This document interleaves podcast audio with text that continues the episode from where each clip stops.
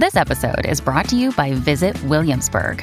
In Williamsburg, Virginia, there's never too much of a good thing. Whether you're a foodie, a golfer, a history buff, a shopaholic, an outdoor enthusiast, or a thrill seeker, you'll find what you came for here and more. So ask yourself, what is it you want? Discover Williamsburg and plan your trip at visitwilliamsburg.com.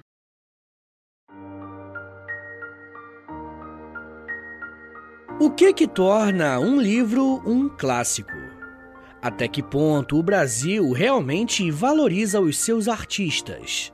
Essas são apenas algumas perguntas que podemos nos fazer quando estudamos com mais atenção a trajetória e a biografia de Machado de Assis, reconhecido por muitos como o maior escritor brasileiro de todos os tempos. Esse episódio é um pouco diferente do que estamos acostumados aqui no podcast, porque eu vou tratar de um romancista brasileiro, coisa que eu nunca fiz no História em Meia Hora. Então eu preciso do feedback de vocês a respeito desse tipo de episódio, beleza? Porque se vocês gostarem dele e os números forem bem, eu vou com certeza fazer sobre os outros romancistas clássicos, beleza? Como sempre, eu quero lembrá-los que eu baseio meu conteúdo em fontes e em autores confiáveis, que você pode e deve consultar na descrição do episódio. Joaquim Maria Machado de Assis. Ele nasceu no dia 21 de junho de 1839, no Morro do Livramento, na então capital do Brasil na época, o Rio de Janeiro. Seu pai era mulato e se chamava Francisco José de Assis, que ganhava a vida pintando paredes. Já sua mãe era uma mulher branca e portuguesa, chamada Maria Leopoldina Machado da Câmara. A família Machado veio para o Brasil por volta do ano de 1815. E mesmo assim, não estamos falando de pessoas ricas, muito pelo contrário. A origem familiar de Machado de Assis é muito simples e humilde, mas existe um fator bem curioso na sua formação. Mesmo sendo filho de pessoas pobres, tanto o seu pai quanto a sua mãe sabiam ler. Fato que era muito raro naquela época, principalmente levando em conta a classe social que eles pertenciam. Uma outra informação importante que indica a origem pobre de Machado é o lugar onde ele nasceu. A região do Morro do Livramento pertencia a uma mulher chamada Dona Maria José de Mendonça Barroso Pereira, que era esposa do falecido senador Bento Barroso Pereira. Essa mulher acolheu a família de Machado, permitindo que eles morassem com ela, e com o tempo ela se tornou muito importante, ao ponto de ser escolhida para ser a madrinha de Machado de Assis.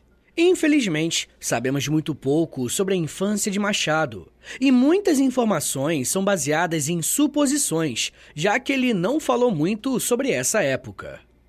Ele passou parte da sua infância na casa da sua madrinha, onde teve contato com a elite da sociedade imperial, o que influenciou o seu interesse em escrever sobre essas pessoas. Como Dona Maria era viúva de um ex-senador, ela ainda mantinha contato com a classe política. Quando começou a frequentar a escola pública, provavelmente já sabia ler, talvez ensinado pela sua mãe ou a sua madrinha. Algumas histórias sugerem que o Machado pode ter sido coroinha quando criança, mas a documentação é um pouco vaga nesse sentido. Por morar em uma região mais precária, era comum que Machado sofresse com algumas doenças normais à época, como sarampo e cólera. Essa falta de recursos impactava também o acesso à saúde, fato que tirou a vida de sua irmã Maria, que faleceu com apenas 4 anos em 1845. Para aumentar ainda mais o drama de sua infância, quando ele tinha 9 anos, a sua mãe faleceu vítima de tuberculose, uma doença que levou muita gente naquele período. Depois disso, ele se mudou com seu pai para São Cristóvão, ainda no Rio de Janeiro. Quando ele já era adolescente, quase adulto, o seu pai se casou novamente, em 1854. Machado de Assis frequentou uma escola primária por um curto período, mas a maior parte da sua educação veio da leitura constante. Na adolescência, Machado passou a ser conhecido como um jovem muito focado na leitura e que fazia isso em toda oportunidade que tinha, principalmente enquanto viajava de barca para o centro da cidade. Nessas viagens, ele gostava de observar a cidade à sua volta e sempre ficava deslumbrado com esse mundo urbano, mas que até aquele momento tudo parecia muito distante da sua realidade. O jovem, desde cedo, ajudou no sustento da casa, seja de forma direta ou indireta. A madrasta de Machado, Maria Inês, era ótima em fazer doces e trabalhava em uma escola só para garotas, chamada Colégio das Menezes, em São Cristóvão. Ela fazia doces que as alunas adoravam, o que ajudava a ganhar dinheiro extra para a família. Machado cooperava na produção e também na venda dos doces. Mas até onde sabemos, essas não eram as suas melhores qualidades. Maria Inês conseguiu um acordo especial com as donas da escola que permitiu que Machado assistisse às aulas, desde que ele ficasse longe das alunas. Isso deu a ele acesso a muitos livros, que ele sempre pegava emprestado na biblioteca para fazer as suas leituras. Mas a convivência naquela escola não era fácil, pois estar com tantas meninas ricas fez com que as diferenças de classe social ficassem ainda mais escancaradas. Havia também o problema de que ele era constantemente ignorado e esnobado por conta da sua origem. Por mais que muitas dessas situações entristeceram Machado de Assis, ele passou bons momentos naquele colégio e conseguiu levar algumas amizades. Uma de suas colegas, chamada Joana Maria, na vida adulta acabou se tornando cunhada do futuro escritor. Academicamente, esse colégio também foi muito importante, porque é provável que tenha sido no Colégio das Menezes que ele tenha começado a aprender francês. Ele se encantou com o idioma, não apenas por ser uma linguagem das elites no século XIX, mas também por ter gostado da sonoridade da língua. Além de acreditar que seria muito importante dominar o francês para que ele conseguisse ter sucesso em seu projeto de ascensão social. Uma outra coisa que é inegável a respeito da trajetória de Machado é que ele sempre quis melhorar a sua condição de vida e da sua família. E isso pode até servir de exemplo para nós, não é? Machado sabia que um caminho possível para alcançar isso seria através do estudo e das suas principais paixões, a leitura e a escrita. Após deixar a escola pública, Machado de Assis recebeu aulas particulares do padre Silveira Sarmento, possivelmente por influência do seu pai, que era amigo de muitos religiosos. Com o padre da capela de São João Batista na Quinta da Boa Vista, ele aprendeu latim e uma série de ensinamentos relacionados à teologia católica. É muito provável que o Machado tenha passado um bom tempo servindo em algumas áreas dentro da capela, ao lado do padre Silveira. Sem dúvidas, a sua relação com a igreja influenciou profundamente a sua obra, com inúmeras referências ao universo cristão. Machado, mesmo depois de se afastar um pouco da religião cristã, abordou temas religiosos com respeito, e suas críticas se concentraram nos aspectos menos importantes da religião. Nos anos de 1850, assim como vários jovens, Machado não conseguia evitar escrever poesia romântica. Com apenas 15 anos de idade, ele publicou o seu primeiro soneto, dedicado a, abre aspas, Ilustríssima Senhora D.P.J.A. Fecha aspas. Que provavelmente era uma cantora italiana. Ele assinou esse soneto como J.M.M. Assis e publicou no Periódico dos Pobres, um pequeno jornal do Rio de Janeiro que tinha a tiragem mensal. Essa foi a primeira experiência de Machado de Assis escrevendo e publicando textos. E dali em diante ele não parou mais. Nessa época, ele também gostava muito de ópera e teatro, mas a sua situação financeira o impedia de assistir os espetáculos com frequência. Em diversas situações, ele ficou do lado de fora do teatro, observando as pessoas e o movimento. Já com seus 16 anos de idade, Machado teve contato com uma livraria de um homem chamado Francisco de Paula Brito. Essa livraria no Rio de Janeiro se tornou um ponto de encontro de intelectuais e escritores influentes, como Montezuma, Joaquim Manuel de Macedo e Manuel Antônio de Almeida, que participavam de reuniões literárias e artísticas. Não se sabe exatamente como que o Machado e o Francisco se conheceram, mas é provável que o Machado tenha visitado a Praça da Constituição após as suas obrigações na igreja e ficou olhando as pessoas ilustres que frequentavam a livraria. Um tempo depois, com Machado tendo economizado um dinheiro, ele conseguiu comprar um livro na loja de Paula Brito. Nesse encontro, eles se tornaram amigos, compartilhando interesse pela literatura. Um tempo depois, o dono da livraria ofereceu ao jovem Machado de Assis um emprego na loja. Com isso, por volta de 1855 e 1856, Machado já estava associado ao seu grupo de intelectuais, chamado de Petalógica que se encontravam na livraria e publicavam seus versos em jornais. Em 1856, ele conseguiu um trabalho como tipógrafo na imprensa nacional, onde trabalhou até 1858. Todos os dias, Machado de Assis saía de sua casa em São Cristóvão, pegava a barca, lia durante o trajeto até o cais dos franceses e, em seguida, caminhava até o seu trabalho, localizado na Rua da Guarda Velha. Há relatos de que ele não era um dos melhores funcionários da tipografia, devido à sua lentidão e à sua visão, que não eram muito boa por causa da miopia. Existem algumas lendas envolvendo a biografia de Machado, dizendo que ele até abandonava as suas obrigações só para ir ler escondido. Uma vez o Machado foi pego lendo durante o trabalho e os seus colegas falaram para o chefe, foram X9. o Manuel Antônio de Almeida era chefe dele, que era ninguém mais e ninguém menos do que o autor de Memórias de um Sargento de Milícias. Curiosamente, ele não perdeu o emprego e nem foi repreendido. Em vez disso, eles se tornaram amigos, o que abriu portas para o Machado na literatura pois o Manuel acabou o apresentando a pessoas influentes e importantes da época. Em 1858, Machado de Assis deixou o emprego como tipógrafo, mas não sabemos se ele foi demitido ou pediu demissão. Parece que ele conseguiu um trabalho melhor como revisor na revista A Marmota.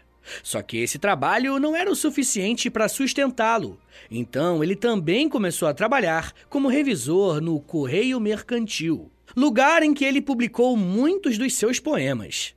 Para aqueles que atribuem o nome de Machado a um grande nome da literatura, às vezes não têm ideia de que ele era um grande intelectual e crítico literário.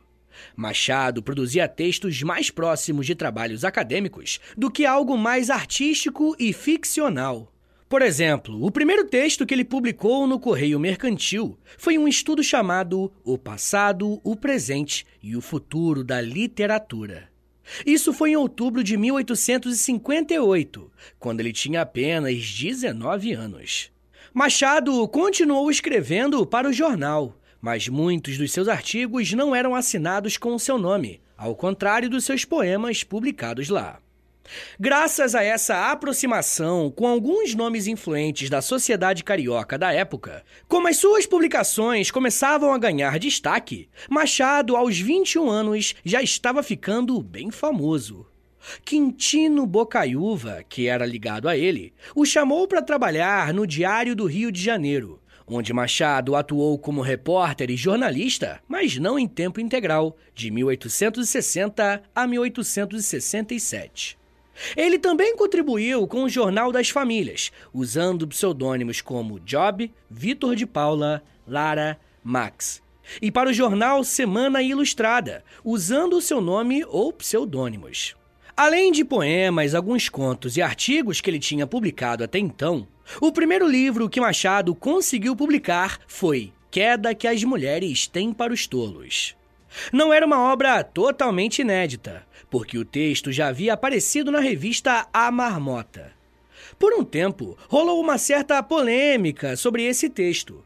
Acontece que é provável que essa não era uma obra original, mas sim uma tradução. Isso nunca foi provado totalmente, mas mesmo assim, algumas pessoas levantaram a hipótese de Machado estar fazendo a sua fama em cima do trabalho dos outros. Mas, de qualquer forma, em 1861, ele tem o seu primeiro livro autoral publicado, chamado Desencantos. Essa é uma peça que tem dois atos, e o seu personagem principal lembra muito o próprio Machado de Assis, não apenas por ser um poeta, mas também por ter a mesma idade, 22 anos. Em janeiro de 1862, Machado de Assis ingressou no Conservatório Dramático Brasileiro como censor. Naquela época, todas as peças de teatro tinham que passar por uma análise para ver se eram apropriadas para serem encenadas. E os critérios usados eram meio questionáveis. Eles não julgavam tanto a qualidade literária, e sim se a peça era decente moralmente. Ou seja, uma peça ruim literariamente podia ser aprovada desde que não ferisse a moral e os bons costumes. Por outro lado, peças incríveis poderiam ser vetadas se desrespeitassem as instituições do Império. A carreira de Machado de Assis ainda iria despontar muito mais, e o seu nome ficaria conhecido internacionalmente. Pessoal, eu já quero falar mais sobre a carreira internacional de Machado e de que forma que ele conseguiu escrever os romances mais clássicos. E claro, como que foi a repercussão do seu trabalho. Mas me dá um minutinho aí, tá, gente? Que daqui a pouco a gente volta e eu falo um pouco mais sobre política, literatura, honras, fama e legado. Segura aí, que é um minutinho só.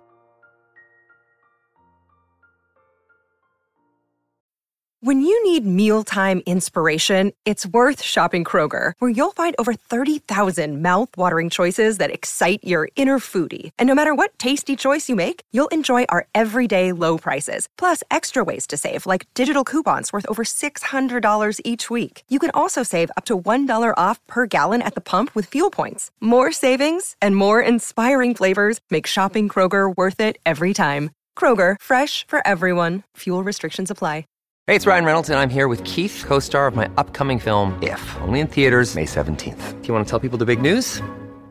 All right, I'll do it. Sign up now and you'll get unlimited for $15 a month in six months of Paramount Plus Essential Plan on us. Mintmobile.com slash switch. Upfront payment of $45 equivalent to $15 per month. Unlimited over 40 gigabytes per month. Face lower speeds. Videos at 480p. Active Mint customers by 531.24 get six months of Paramount Plus Essential Plan. Auto renews after six months. Offer ends May 31st, 2024. Separate Paramount Plus registration required. Terms and conditions apply if rated PG.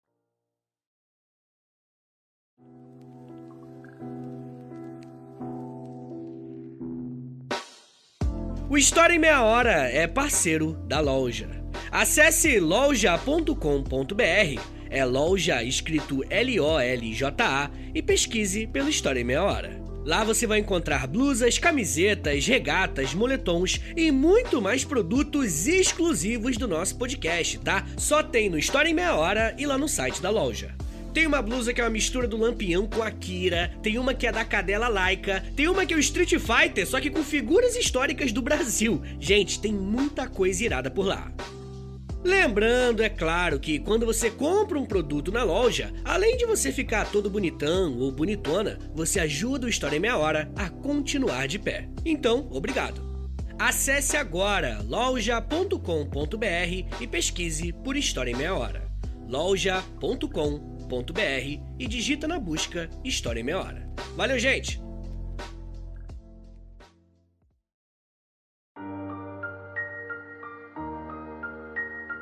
Abre aspas.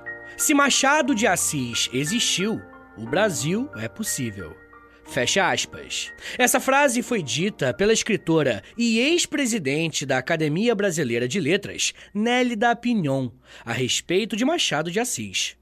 Essa afirmação está dentro de um contexto em que a história de Machado é analisada a partir de sua origem, sabendo em seguida onde ele chegou. Para se tornar esse nome tão importante para o nosso país, ele ainda percorreu um longo caminho. Em 1865, Machado de Assis fundou uma sociedade artística e literária chamada Arcádia Fluminense, onde ele organizava encontros para ler as suas poesias e conhecer outros poetas e intelectuais locais. No ano seguinte, ele começou a escrever críticas teatrais e até aprendeu grego para se familiarizar com Platão, Sócrates e o teatro grego. Com as suas publicações e análises, ele ia ganhando prestígio com a alta sociedade do Rio de Janeiro, chegando a frequentar rodas teatrais ao lado de José de Alencar, um outro escritor importantíssimo para o país. A partir desses contatos, ele foi nomeado diretor assistente do Diário Oficial por Dom Pedro II, em 1867. Mas nem tudo eram flores. Naquela época, o Partido Liberal estava ganhando força, e o Machado acreditava que os seus amigos se lembrariam dele, para assim receber um cargo público com uma remuneração melhor. Isso acabou não acontecendo, e por um breve momento ele até considerou se candidatar a deputado pelo Partido Liberal, mas preferiu desistir para se dedicar totalmente à escrita. Aliás, ele passou a se dedicar quase que totalmente à escrita, já que alguns anos depois ele encontrou alguém com quem compartilhava as suas paixões. Em 1869, ele se apaixonou por Carolina Augusta Xavier de Novaes, Apesar da oposição por parte dos irmãos dela por conta da diferença de idade e da origem de Machado, eles se casaram no dia 12 de novembro de 1869. Machado vivia mandando cartas para ela, a chamando de Carola. Nessas cartas românticas, ele fazia previsões sobre o futuro que os dois teriam juntos, e ele costumava assinar como Machadinho. Entre a segunda metade da década de 1860, o Brasil estava lutando a Guerra do Paraguai. Machado de Assis estava muito interessado nesse assunto, mostrando um forte patriotismo e expressando a sua opinião sobre o conflito em várias crônicas. Antes mesmo do Brasil entrar na guerra oficialmente, Machado já estava se posicionando contra, abre aspas, a cólera do presidente Lopes, fecha aspas, Lopes era Solano Lopes, o líder paraguaio. Machado de Assis escreveu crônicas otimistas no Diário do Rio de Janeiro, expressando apoio ao Brasil na Guerra do Paraguai. Quando a guerra acabou, o governo fez uma série de reformas administrativas em 1873. Machado, que não estava muito contente com a sua vida naquele momento, queria aproveitar a bagunça que estava acontecendo no Estado brasileiro para tentar arrumar um novo trabalho.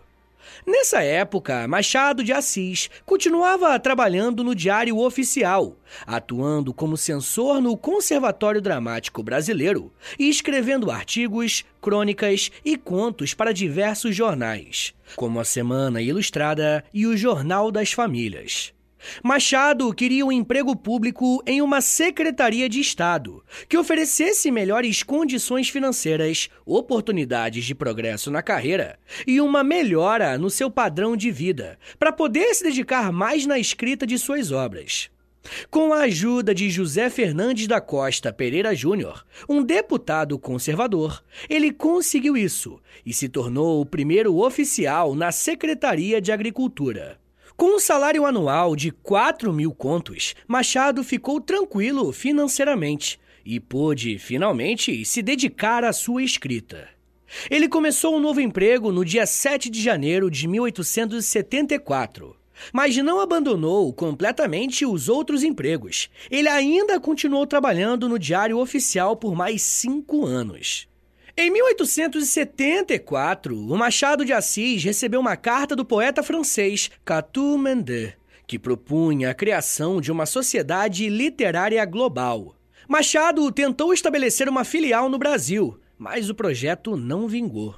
Paralelamente, ele estava ocupado publicando seu romance A Mão e a Luva, em folhetins no jornal O Globo. O romance foi publicado conforme era escrito, uma abordagem diferente do método anterior de escrever um livro completo antes da publicação. Até a metade de 1878, o jornal O Cruzeiro fez parte do monte de jornais onde Machado escrevia. Porém, esse foi um dos trabalhos que lhe rompeu relações. O jornal passou a apoiar ideias pró-escravidão e Machado ficou revoltado, principalmente porque ele era um homem negro. Machado também enfrentou problemas pessoais e de saúde, especialmente causados pelo excesso de trabalho. Por conta da extensa carga de leitura ao longo dos anos, as suas vistas enfraqueceram. Com isso, os médicos o aconselharam a diminuir o seu ritmo de trabalho e tirar férias. Ele acabou pedindo licença no Ministério da Agricultura e, junto com Carolina, passaram um tempo na cidade de Nova Friburgo, em busca de ar mais saudável para sua recuperação.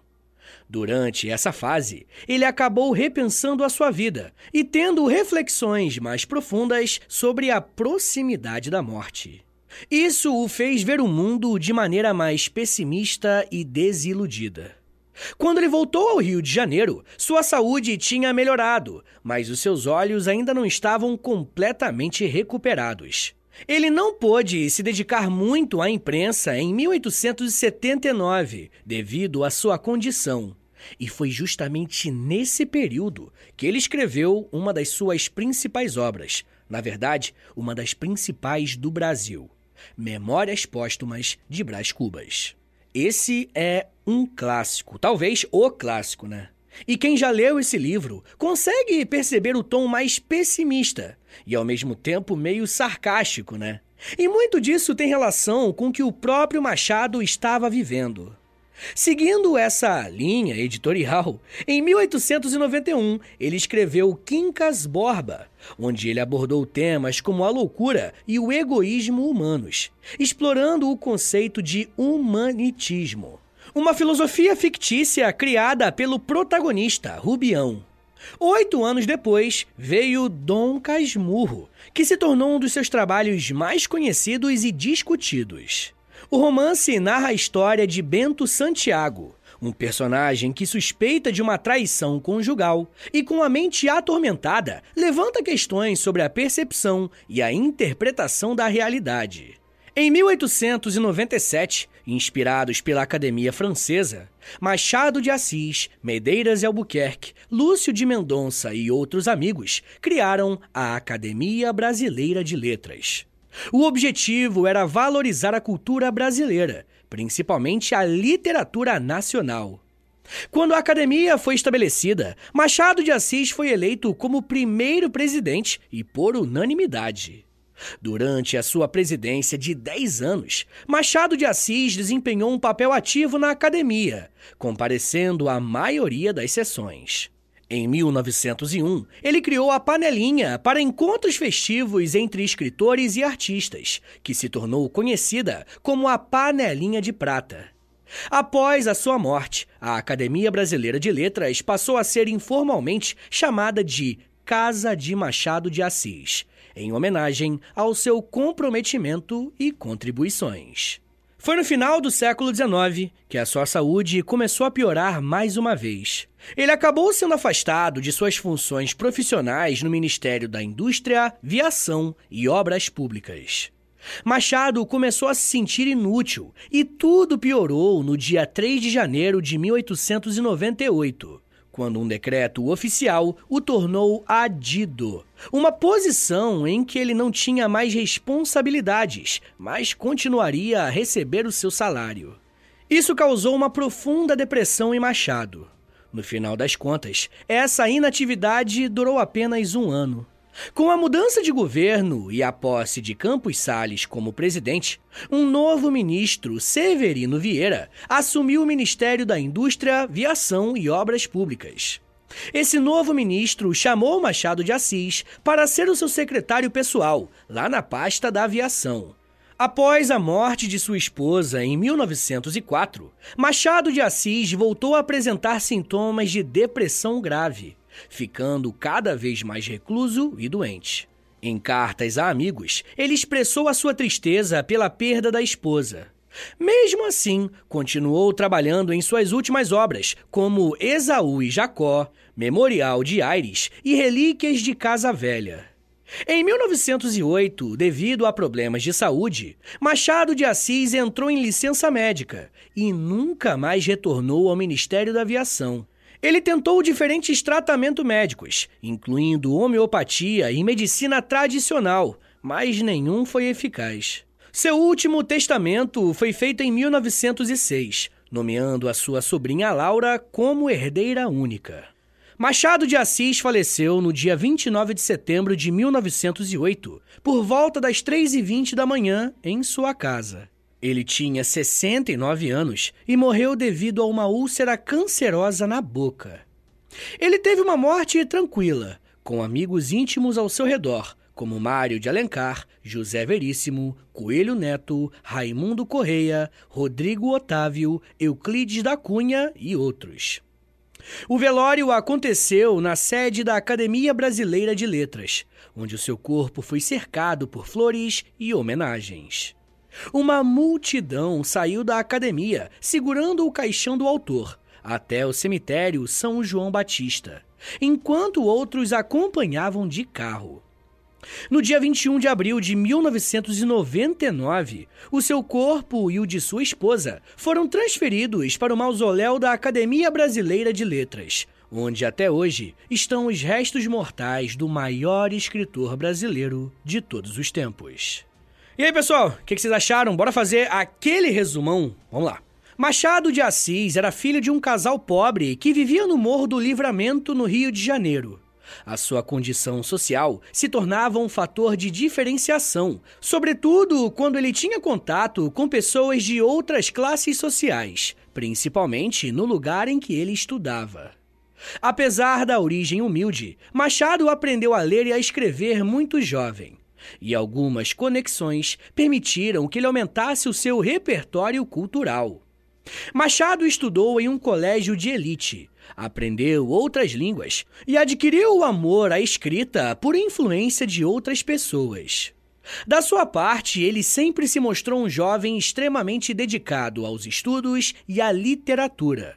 Fato que algumas vezes o prejudicou, pois ele preferia ler a trabalhar. O primeiro contato de Machado de Assis com a escrita foi a partir da publicação de um dos seus sonetos, enquanto ele ainda estava na juventude.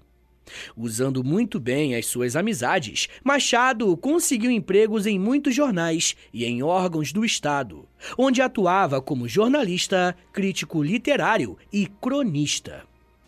Provavelmente por conta de sua origem humilde, Machado sempre trabalhou muito e tinha como objetivo melhorar a sua condição para poder se dedicar à literatura. Foi durante um período de doenças e reflexões que ele escreveu suas obras mais importantes e que até hoje são referenciadas.